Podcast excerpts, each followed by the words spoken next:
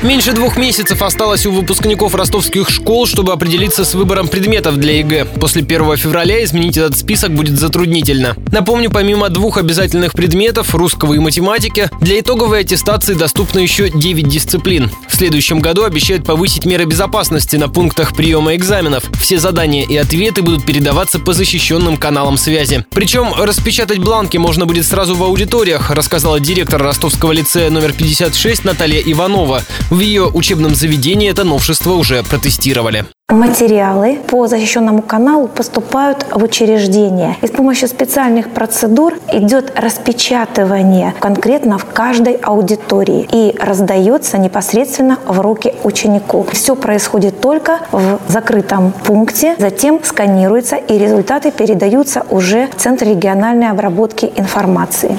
Прежде запечатанные конверты с бланками доставляли курьеры спецсвязи. Другое нововведение – из аттестации по гуманитарным дисциплинам уберут вопросы с вариантами ответов. Их заменят заданиями, которые предполагают развернутый ответ. Вдобавок тест стал короче, чтобы выпускник успел уложиться в отведенные три с половиной часа.